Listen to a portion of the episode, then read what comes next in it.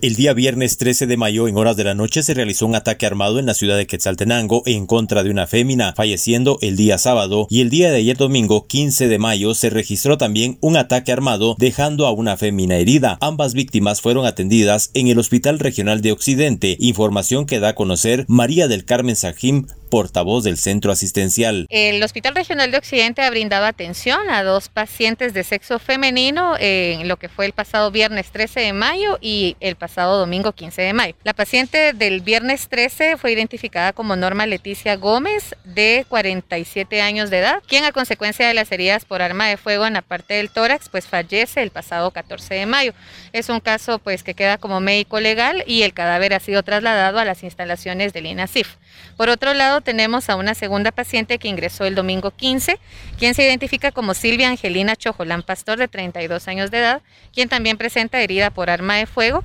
en la parte del abdomen y esta, eh, esta mañana ha pasado a sala de operaciones. Esto luego de algunos chequeos médicos y los procesos de los exámenes que se realizan en el área de la emergencia para estabilizar al paciente y pues ahora se encuentra en sala de operaciones para continuar su recuperación en el Hospital Regional de Occidente. Desde Emisoras Unidas Quetzaltenango informa Will Coyoy, primera en noticias, primera en deportes.